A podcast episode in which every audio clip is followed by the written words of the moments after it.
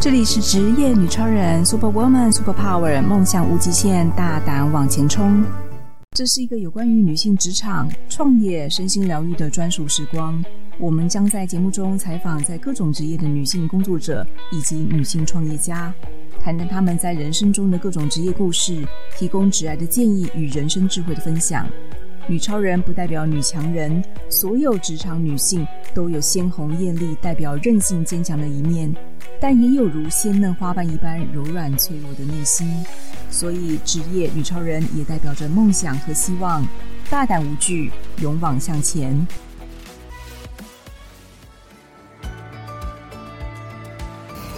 这里是职业女超人 Super Woman Super Power，梦想无极限，大胆往前冲。我是主持人方糖。今天呢，我们这一集呢，特别呢用主题式的专访的形式，我特别邀请到的是食材地图的创办人 Vivian。今天我们要讨论这个议题，其实我相信都是很多女性很挣扎，而且可能不太愿意公开的议题。对，所以我今天特别请 Vivian 来帮我们做分享。她愿意把她的这个心路历程跟她的经历跟大家做一个分享。那这几年很流行冻卵跟试管婴儿，那这是为了呢要解决目前很多高龄产妇，还有很多过了生育黄金期的女性所呃创作出来的一个生育科技的技术。那最近我看了一部很热门的韩剧，叫《残酷的实习生》，它是就是说现在职场有很多女性，尤其是日本跟韩国，很多女性在职场上班的时候被迫要签署，她在工作上面不能怀孕，或是怀孕之后被迫要离职。那这件事情，其实，在台湾，我相信也是很多职场的上班的女性很大的一个困扰跟问题。所以，其实很多女性在职场其实人生生育有很多的挣扎。我这一集呢，希望呃，就是透过 Vivian 她自己亲身的经历，可以跟我们分享说，呃，在面对生育的年纪，女性在职场跟生育当中可以做什么选择？对，所以我们这次欢迎 Vivian 帮我们做分享。欢迎 Vivian。Hello，大家好。Vivian 可以跟我们介绍一下你自己吗？嗯，大家好，我是 Vivian 何文心。那我是啊、iFoodMate 食材地图的创办人。那 iFoodMate 主要解决的是这个餐饮食材采购供应链的问题。那我们提供全方位的数位化解决方案，整合了各式的食材供应商，然后提供像是餐饮业者、团膳业者，甚至食品加工厂，可以透过这个平台找食材、媒合供应商。甚至呃，到未来的例行性订购。Vivian 其实是很早期的这个女性创业家，她在这几年也很努力的想把她的事业做一个推广，然后也希望可以透过自己的事业可以影响更多人。那其实我觉得现在女性创业者最辛苦的就是她要一边创业一边工作，又要担心年纪跟生育的问题。所以 Vivian，你可以跟我们分享说，你现在因为是有什么样的心路跟经历，才会选择冻卵这件事情？我其实。蛮早就知道说，我应该是会想要有小孩的人，嗯，但是因为我创业的时间其实算晚，嗯、那中间如果之前有听众朋友听过之前，呃，有关于我创业过程的那一集的话，大概会了解，这创业过程中可能也遇到了一些问题，所以我的平台是经历过重建的，所以等于说我的创业。旅程中，在这个早期的阶段，可能比别人更长一点。我觉得很多事情就是一体两面，你没有办法全拿。你今天想要把事业做好，尤其是在这个初期草创时期，你势必就会少了一些时间去经营可能其他方面的事。所以我的确在那段时间，我好像就忘掉了说，哎，我是也应该。花一点时间认识人、找对象，是。对，然后但时间其实是过得很快，所以当我意识到说，哎，我好像要认真思考这件事，尤其是我想要生小孩的时候呢，我觉得好像时间已经有点晚了。那我本来是打算在去年，嗯，我生日前后的时候就开始去做这个冻卵的疗程，嗯，那也算是送给我自己的一个生日礼物，这样子。刚好呢，因为一些原因，再加上跟这个朋友在聊天的过程中，就很多人分享，就说，嗯、呃，其实如果你有在一两年有规划想要就是结婚生小孩的这个打算的话，其实不如就是把身体调养好。是。对，因为毕竟其实冻卵的疗程它也是呃一个金钱的花费，然后还有这个时间对时间，或者是说可能也是身心上也是是一种煎熬。是是，对。那稍后可能会提到这整个这个疗程一个大概的状况，那大家就可以明白为什么我说其实这个疗程对女生来讲其实是也是蛮辛苦的一个过程。那时候去年就没有做这个疗程，但我觉得有时候人生很。奇特的就是，有时候你做很多决定，可能就是那个因缘际会下，或是有一些 sign。嗯，所以我今在今年大概四五月的时候，嗯，呃，陆陆续续跟了一些朋友联系，就可能有一段时间没有见面，后来才发现说，哎，他们就是结婚，然后有了小孩。那连续几个全部都是透过人工生殖，嗯、就是做呃试管婴儿。那年纪大概分布会是在三十到三十五左右。嗯、所以在聊天的过程中，我就也有透露说，哎，我之我之后也有，呃，有规划说，如果到了一定年纪，然后还没有步入婚姻的话，我有想要去做冻卵的手术，然后我就。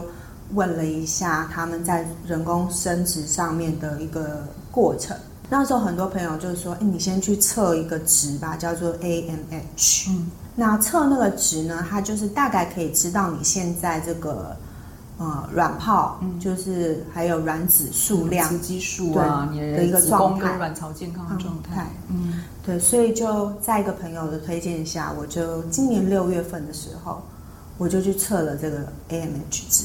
那其实当一开始对这个这个数值它的高低也没有呃太清楚的概念，是。但我当下测完的时候，这个医生呢，就是可能很会很会鼓励人心吧，他就说、嗯、啊，你这个年纪还可以测到这样的数值，很不错。嗯，他说我觉得你蛮值得，就是趁这个还有这个数值的时候去做冻卵的疗程。所以我就更开始认真去了解这个疗程。嗯，那我陆陆续续就咨询了四家，因为我我这个人就是啊、呃，如果做一个决定的话，就下去研究。对，我就会想要 很认真、很透彻的了解。你把它当论文嘛。所以每去咨询一家，我就对这这个疗程更清楚，然后也更确定，就是说我大概近期要做，因为对于女生来讲，有时候呃，这个你卵子的数量跟品质。它其实是一个在跟时间赛跑的过程，因为到了一定的年纪，它其实是一个急速的下滑，是品质会变差，然后数量也是会急速的减少。对，所以后来我就呃开始吃一些保健食品，也准备要开始调身体。就在今年啊九、呃、月份的时候，就是做这个取卵的第一次的疗程。对对，那。这个手术当然，它因为很多事情就是你看了再多的资料，但是你没有经历过，其实你不会知道说到底这中间会发生什么事。所以我当下的时候，我只知道说，哦，医生就是告知说，大概是在女生经期大概一到三天的时候回这个诊所去做所谓的超音波检查。那超音波检查目的呢，它就是要看你。那个时间点，你的滤泡的量，嗯，因为通常，嗯、呃，我们女生一般的话，一个月只会有一颗成熟的卵子。那但是呢，你周边会有很多的滤泡，那这个滤泡都会有产生卵子的可能性。嗯、只是在正常的这个程序下，我们很多的身体内的养分可能只会供一颗卵子成熟发育。所以要透过打排卵针的方式，嗯、然后让这些更多营养素可以平均分配到每个滤泡，然后让更多成熟的卵子产出。所以就开始了打排卵针的过程。所以这个也是我这辈子第一次自己帮自己打针。你没有回医院打，你在家自己打，对不对？对，因为其实打的次数很频繁，是每个礼拜几乎两三天都要打一次吧。我是天天，我是天天打，很密集，对。因为呃，医生可能会根据你的状况，然后那个配剂配对配剂量还有针剂给你。嗯、那第一次的时候会教你怎么施打，然后接下来就是你固定时间要自己帮自己打。你先分享你第一次打是什么感觉？自己拿着针头扎自己的肚皮的时候是什么感觉？你知道吗？我非常紧张，然后我甚至呃，就是因为那个护理师一开始教我的时候，我还做笔记，做笔记，针头要几度下去吗？然后要捏，所以他就说大概那个，因为它是一种笔针，对，所以它可以精准的去调到你要的刻度。是，所以我当时一支针剂是四百五十 CC，可是我是要分两天打，所以第一次就是一次就二二五嘛。但是它的设计，它是没有办法，就是你针头压下去的时候，它就刚刚好，刚刚好。对，在第二次打的时候，它是不会归零的。所以我就要了解说，哦，那我第二次施打的时候，要到什么刻度才是正确的？因为针剂很贵啊，你也很怕说会不会，哎，我没有打完，然后就抽出来打太少或什么之类的。这边打下去什么感觉？很酸吗？还是很痛？打下去？其实我觉得一定会痛，因为它的针还蛮长的。然后只是说，因为它是在打在我们这个肚脐，大概左右，对，左右上呃左右，然后再往下三指左右的距离，对，所以就是要捏着那个肚皮，一只手捏着肚皮，然后一只手把针剂往下插，然后压。压到那个刻度，你知道我今天本来要准备一包卫生纸，因为我我自己也是亲身经历过，所以我那时候一我你看你现在这样一讲，我一想到那个画面，我真的很想哭，因为你看我们人生当中应该没几次生病打过针，可是你做一次疗程打的针的数量应该是超过我们过去生病打针的机会。然后你还要自己拿着针头去往自己的肚子扎的时候，那个是非常纠结。说我为什么每天这么虐待自己，往自己的肚皮扎这个针，然后还不确定会怎么样？我觉得那个那个心理的程度真的很复杂。我从来没有自己扎针过，然后就觉得 为什么要做到这种地步？你没有那种感觉吗？而且你知道吗？因为我第一天打针的时候是在中午的时段，嗯、所以呢，呃，那个护士就告知我说要在固定的时段打针。对对对。那就变得我接下来每一天都是要在中午的时段打针，所以我在哪里打？厕所、啊。我在办公室。就厕所啊。我就直接在办公室找一个就是呃会会议室的地方打，所以我那时候心里也是真的是很煎熬，就是。你在工作，然后中午用餐时间到了，对，别人是先去买饭，对，拿拿便当，对，休息。然后我是从冰箱把那个针剂拿出来，对。然后第一次自己施打的时候，虽然做了笔记，但还是很怕有失误，所以怎么样？就是 Google、YouTube 打针，我听不懂，还要再还要再看一次有没有打错？有没有打错？按播放那个打针的影片。然后照着那个影片的步骤施打，嗯，所以第一次打是成功的。算是你试过第一次之后，你大概就知道哦，原来这个要自己，比方把针插到自己的肚皮的那个力道，然后还有那个过程是怎么样？对，对，所以打完了第一针之后呢，就可能就比较没有那么害怕。但是不是光打针嘛，还要吃药。对，所以我最。高纪录一天吃到二十二颗药，为什么要吃那么多？因为数值不是很 OK 吗？是因为他开四种药，然后里面有一些就是一天要吃四次的，嗯、所以我那时候算过，总共就吃二十二颗药，嗯、然后我总共打针打了快十四天，嗯，所以这中间嗯可能两三天就要回诊一次，那其实就是医生要确认你的那个。滤泡是对。正常的，对一呃抽血确认你这些一些相关的检测值是正常之外，就是要看你的那个滤泡里面的还有这个卵子的成熟度，但因为它没有办法在还没有取出的时候就判断卵卵子的成熟度，所以它其实是靠滤泡的大小，对，要破卵了，就是要看它去大小都差不多的时候，它才会。嗯，就是才可以取卵，对，才开始那个取卵的流程。对，所以就这样子打了十几天，然后这中间也有换过不同的针，然后一直到就是术前的三十六个小时要施打那个破卵针。嗯，那时候也是很紧张，因为这个护理师耳提面命，就是说你一定要准时施打，还帮我手机调了闹钟。那时候是打两种破卵针，自己打，对自己打，因为他那时候的时间是晚上十点，我要施打的时间是晚上十点，两个针剂呃施打的时间不可以超过十分钟。然后那时候他时间快到的时候，因为整主要是那个生殖中心他是九点休息，所以我没有办法说回去打，所以他还提醒我，就是说今天要施打破卵针，你打完之后记得拍照，然后上传到。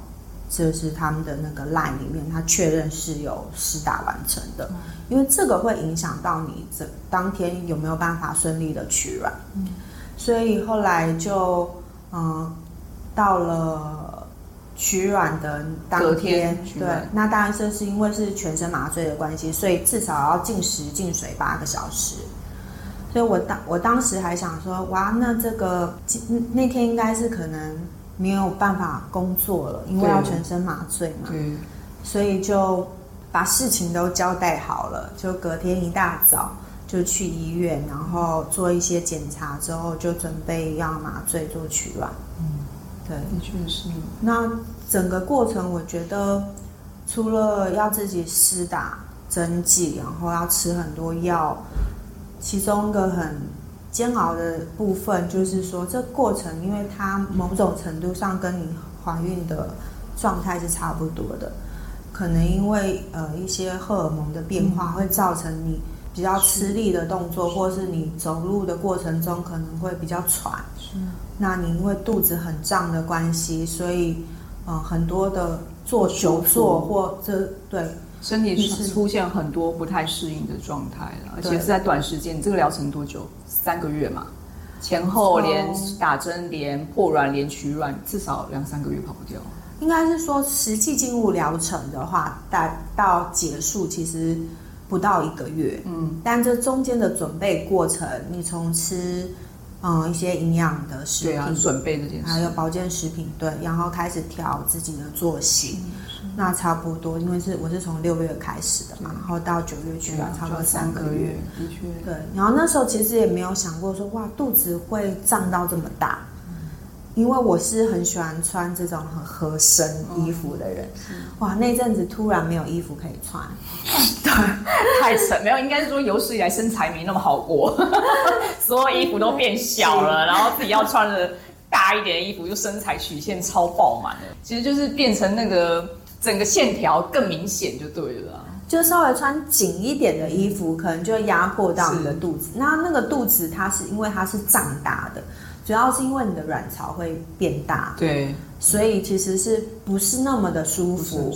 所以我那时候就那个连走路的姿势都已经开始有点像孕妇，对，你说外八吗？对，有一点外八。然后有些朋友看到我，就是说你这样走在路上，应该就是你在你怀孕了，对，或者是你你搭这个一些大众运输这个工具的时候，应该会有人让座。对，所以就经历了哦。原来如果哪一天真的怀孕的话，大概会是一个什么样的状态？的确是。呃，我觉得非常谢谢 Vivian，她愿意公开分享她的冻卵经验。因为在我过去的职涯过程当中，我当初其实也经历过这一段过程。对，然后其实我发现到在职场的女性，只要年纪超过三十岁以上，到三十五岁的时候，是所有女性在生理。婚姻、工作跟创业上面很大的一个门槛，因为被年龄受限跟生理受限这件事情，逼得我们在职场工作的女性在这时候做一个选择，或是做一个计划。对，所以丽云我想请教一下，说你今年决定了做这件事之后，它其实在你创业前后有没有任何影响？说你之前刚开始创业的时候没有想到这件事情，但现在动了卵了，它会影响到你未来人生跟创业的想法吗？我觉得这件事情提醒我一件事，就是说，时间真的是不等人。因为也许我早几年做这个冻卵的疗程，可能我取的卵子的品质跟数量会比现在好很多。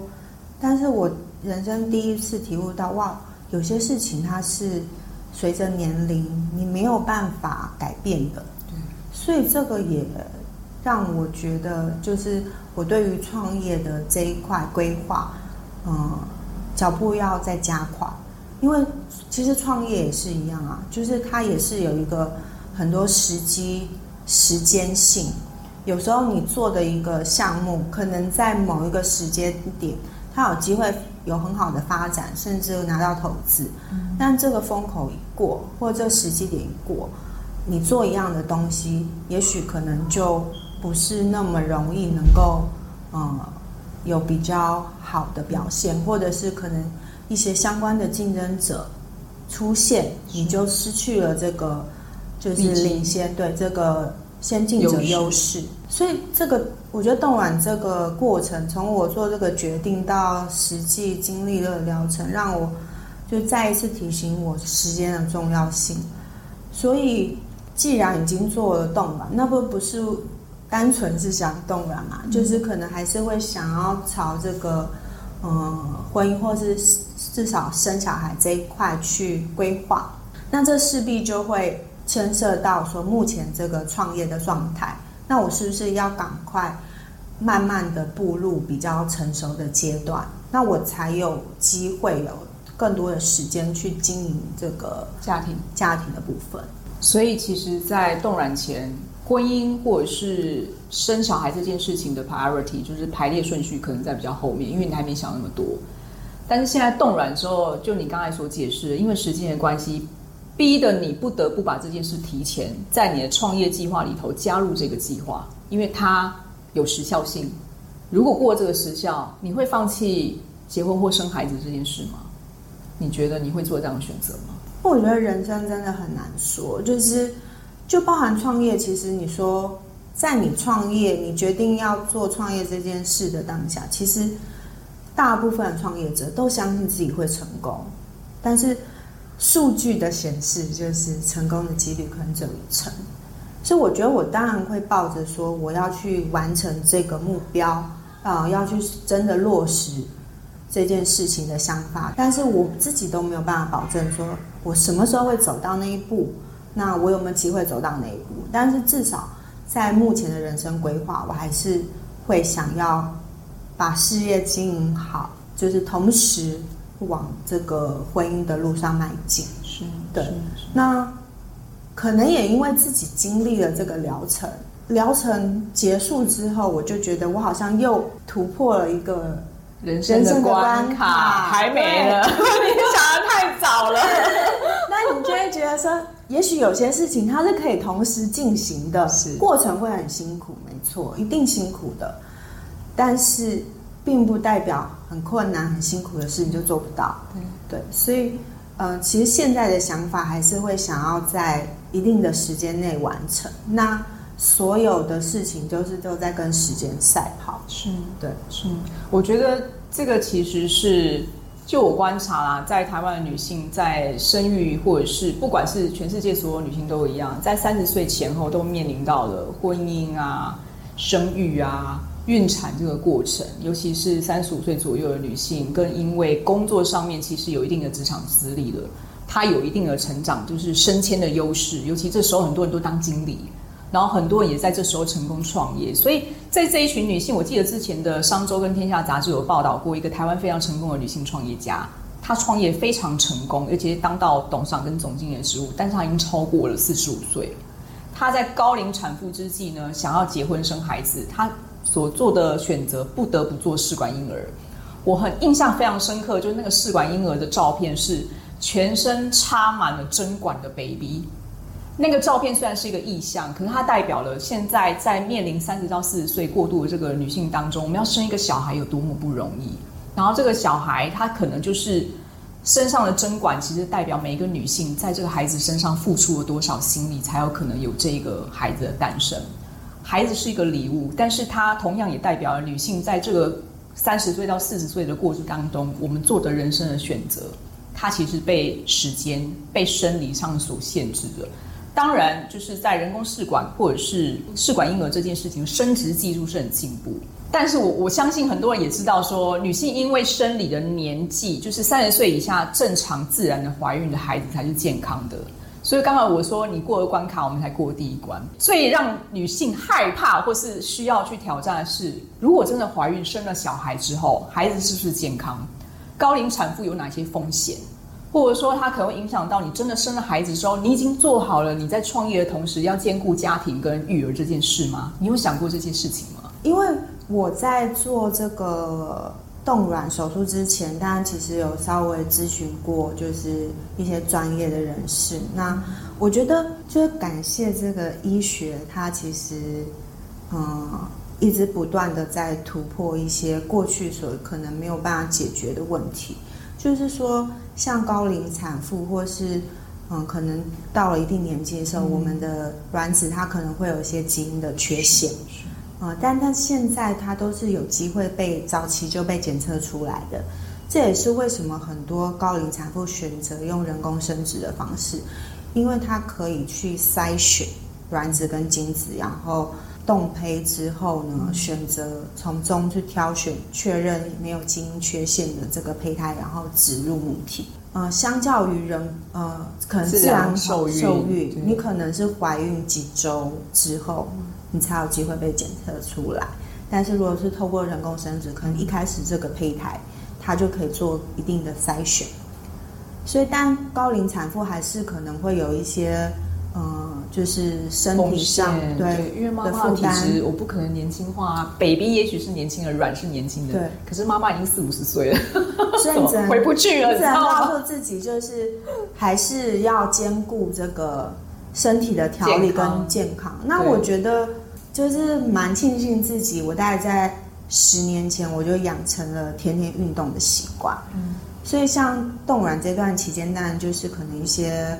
运动或是比较剧烈的运动都要停掉嘛，那但但是可能这个疗程结束之后，我又恢复这个运动的习惯，所以我觉得很多事情我刚刚讲就是时间很重要，然后在健康很重要，那还有一个就是金钱，因为你会发现，嗯，当你时间不够的时候，有时候你想要达到一样的目标，你可能就是要花比别人多的钱，真的，对，所以像。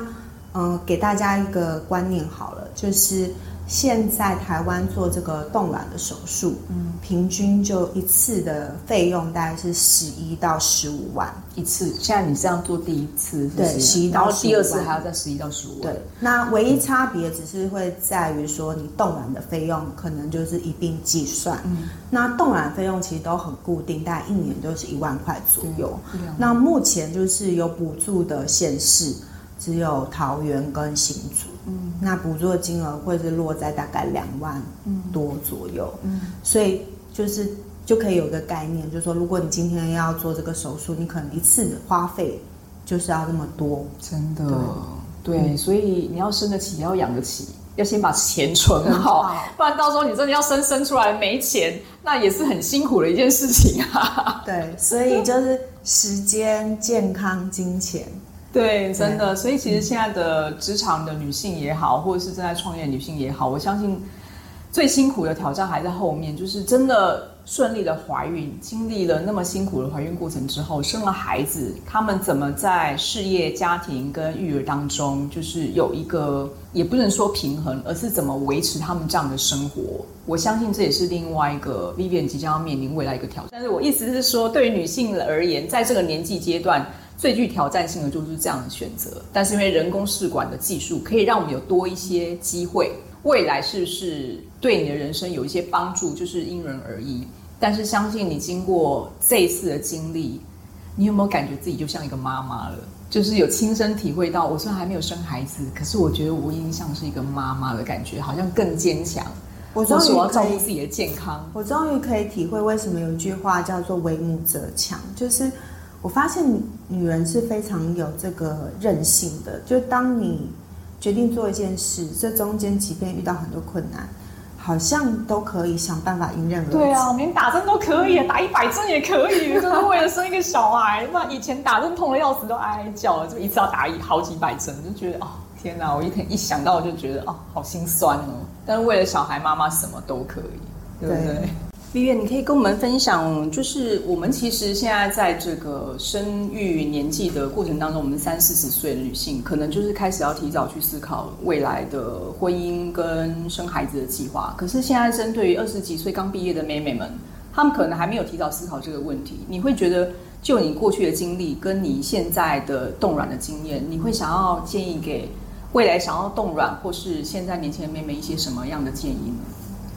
我觉得走到现在，我有时候都会想说，哪一天如果我真的有女儿，我很早就会，呃，让她去思考一个问题，就是她的人生里面会不会有婚姻跟生小孩这两件事。我为什么会说是两件事？因为我觉得在过去，啊、比较传统的观念，我们都会认为结婚生小孩这两这是绑在一起的。嗯，可是我我现在看到越来越多。呃，女性如果她只是单纯的想要小孩，她有可能有小孩，但她不见得会走入婚姻。嗯，但我为什么说要很早去思考这件事？因为我觉得要经营一个成功的婚姻，其实难度不亚于创业成功。嗯，所以它是需要你能够找到很清楚自己是一个什么样的人，然后你想要找到一个怎么样的伴侣，然后你们彼此的规划还有。个性上面是不是能够磨合，这些都需要时间。所以，如果今天，呃，我是一个二十多岁的女生，我已经很确定我的人生规划中就是可能要有婚姻，要有小孩，那我是就应该很早就去开始尝试去认识我生命中这个理想的另外一半？嗯，对。所以以前小的时候，我觉得。嗯，可能有一些家庭就比较保护女孩子，所以就会觉得说，哎，可能你要到一个年纪，然后才可能有一些感情上的经历啊，或者是跟男生交往。但我觉得就是可以给大家一个观念，就是如果这些规划是在你的人生中，你可以至少你可以呃很早的时候就去。认识明白自己是想要一个什么样的婚姻跟家庭，嗯，所以这在你未来找对象的过程中，我觉得就会比较明确。是，对，是，的确是因为我看过我们现在很多的案例，有很多明星啊，很多结婚很多年的夫妻啊，其实在晚年的时候，呃，可能就是有离婚啊，或者说他可能不结婚，单独生小孩这样的案例，甚至。在大陆有一个网红很有钱的女网红，她是不结婚，她花了很多钱到美国去借精生子。现在在国外这样案例非常多，女性的自主意识也非常独立抬头。所以现在女性其实可以选择，你要结婚跟要生小孩这件事情是可以分开的，可能不是像我们传统的观念说，你一定要有一个男人，有一个要结婚之后才可以顺理成章的生小孩。现在女性因为生殖技术进步的关系，是可以做选择的。那这在这里，我想要分享一个笑话。其实我大学刚毕业的时候，就有人就是开始就是在分享这种冻卵啊、取卵啊、捐卵的这种经验。然后我回去就跟我妈讲，我妈我就跟我妈讲说：“妈，人家叫我捐一颗卵，他说我台大一颗二十万。”哇！我说二十万一颗而已，我就二十万哦。然后人家一直叫我去捐，我妈就说。那你要以后走在路上看到一个跟你长得一模一样的女生，然后这不知道孩子是谁的嘛？就传统的观念会觉得说，你把自己的东西捐出去，那是别人的，不是你的。然后你都没有结婚，你就要生一个小孩，那是就是像你在外面偷生的生私生子是一样的道理。我觉得那时候还蛮蛮好笑，因为早期的观念还没有那么成熟。那的确就是现在，因为生殖技术的进步，很多家庭跟很多夫妻已经选择用。人工受孕跟试管婴儿的方式去加速他们有自己的孩子这样的一个机会，对，所以我相信，因为这个技术的成熟，帮助了更多女性在职场上面或生活上有更多选择，也希望可以把生育自主权交回给我们现在的女性身上。好，今天谢谢 Vivian，她愿意跟我们公开分享她的冻卵经历，然后也祝福 Vivian 可以在这个年纪的时候选择有做这样的人生选择，然后未来还有机会真的可以把孩子跟事业。都能够发展得非常成功，谢谢 Vivian。那我们下次再请他分享他有机会顺利怀孕的人生故事。谢谢 Vivian，谢谢，谢谢，谢谢。如果你也想说说你在职场上的各种神奇经历，或是你有令人惊叹不已的人生冒险故事，职业女超人邀请您来与我们一起分享。欢迎踊跃报名，接受我们的采访，陪我们喝杯咖啡聊一聊哦。